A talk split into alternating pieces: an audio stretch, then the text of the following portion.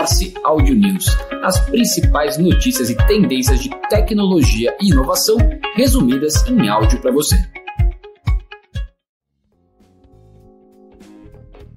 Olá, esse é o Audio News do dia 29 de maio de 2023. O Ministério da Saúde estuda implementar inteligência artificial no Sistema Único de Saúde. O programa SUS Digital tem como objetivo agilizar o atendimento nos hospitais públicos. Além de expandir o acesso da população à saúde pública, a inteligência artificial ajudará a reduzir as longas filas de espera a Neuralink recebeu autorização para testar implantes cerebrais em humanos. O anúncio foi feito na última quinta-feira por Elon Musk em seu Twitter. Esse será o primeiro teste clínico realizado em humanos com chip desenvolvido pela Neuralink. A empresa promete ajudar pessoas com paralisia ou lesões cerebrais graves ou incuráveis a se comunicarem e controlarem um computador apenas com o poder do pensamento. Além disso, a empresa de Elon Musk afirma estar desenvolvendo um implante capaz de fazer pessoas voltarem a andar e até mesmo curar outras doenças neurológicas. O presidente do Banco Nacional de Desenvolvimento Econômico e Social anunciou nesta última quinta-feira que foi aprovado 20 bilhões de reais do banco para os próximos quatro anos em inovação, com uma taxa de juros de 1,7% ao ano. Ele também anunciou ainda uma linha de 2 bilhões de reais de crédito só para produtos de exportação.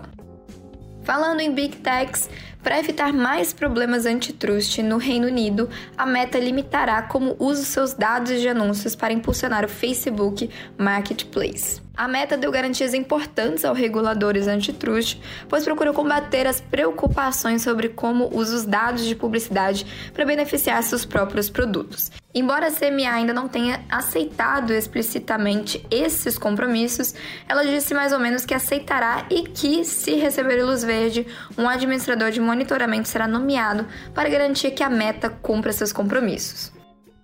Ainda falando de meta, em mais uma rodada global de demissões que tem como proposta reduzir os custos da companhia, a Meta fez uma nova rodada de cortes.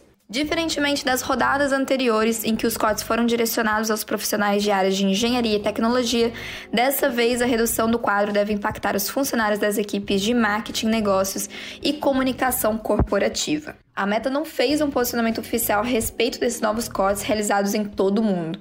No Brasil, já teriam sido demitidos 100 funcionários desde a primeira rodada de cortes no ano passado. A área de comunicação da Meta no Brasil ainda não se pronunciou sobre os cortes. Falando em redes sociais, o YouTube Stories será descontinuado em junho. A plataforma pretende voltar esforços para shorts e vídeos ao vivo, bem como ao seu formato tradicional de conteúdos mais longos. O formato da plataforma foi perdendo força à medida que o TikTok e a sua proposta de conteúdo foi se popularizando entre os usuários. Os creators que têm acesso aos stories vão ser notificados da decisão via postagens em fóruns, mensagens no app ou pelo próprio YouTube Studio. E falando em TikTok, o TikTok está testando um chatbot próprio com inteligência artificial. O experimento é semelhante ao do Snap, cujo bot chamado MyAI, que é desenvolvido pelo ChatGPT, foi lançado no mês passado. A nova ferramenta do TikTok, chamada Taco, está atualmente sendo testada com usuários selecionados na região das Filipinas. O Taco funciona como qualquer outra inteligência artificial de texto para texto, solicitando que o usuário insira uma pergunta ou inicie uma conversa. O bot tentará responder com informações relevantes de maneira humana. Indo para o universo gamer, apesar da crise, o cofundador do The Sandbox ainda está otimista sobre o metaverso. Ele acredita que o metaverso ainda se tornará um negócio multibilionário, já que indústrias do varejo, a educação já entraram no espaço embrionário.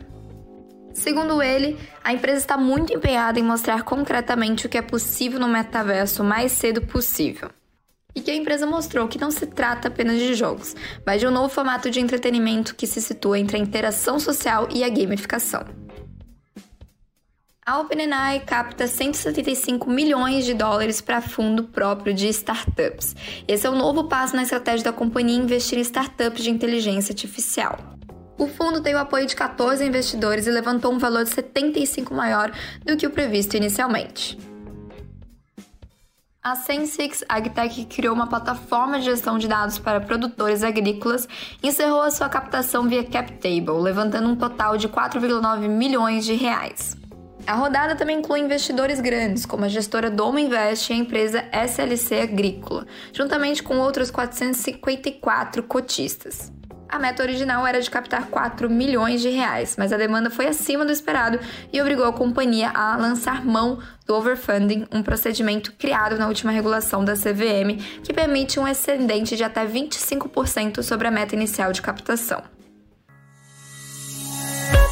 Morse Audio News, as principais notícias e tendências de tecnologia e inovação resumidas em áudio para você.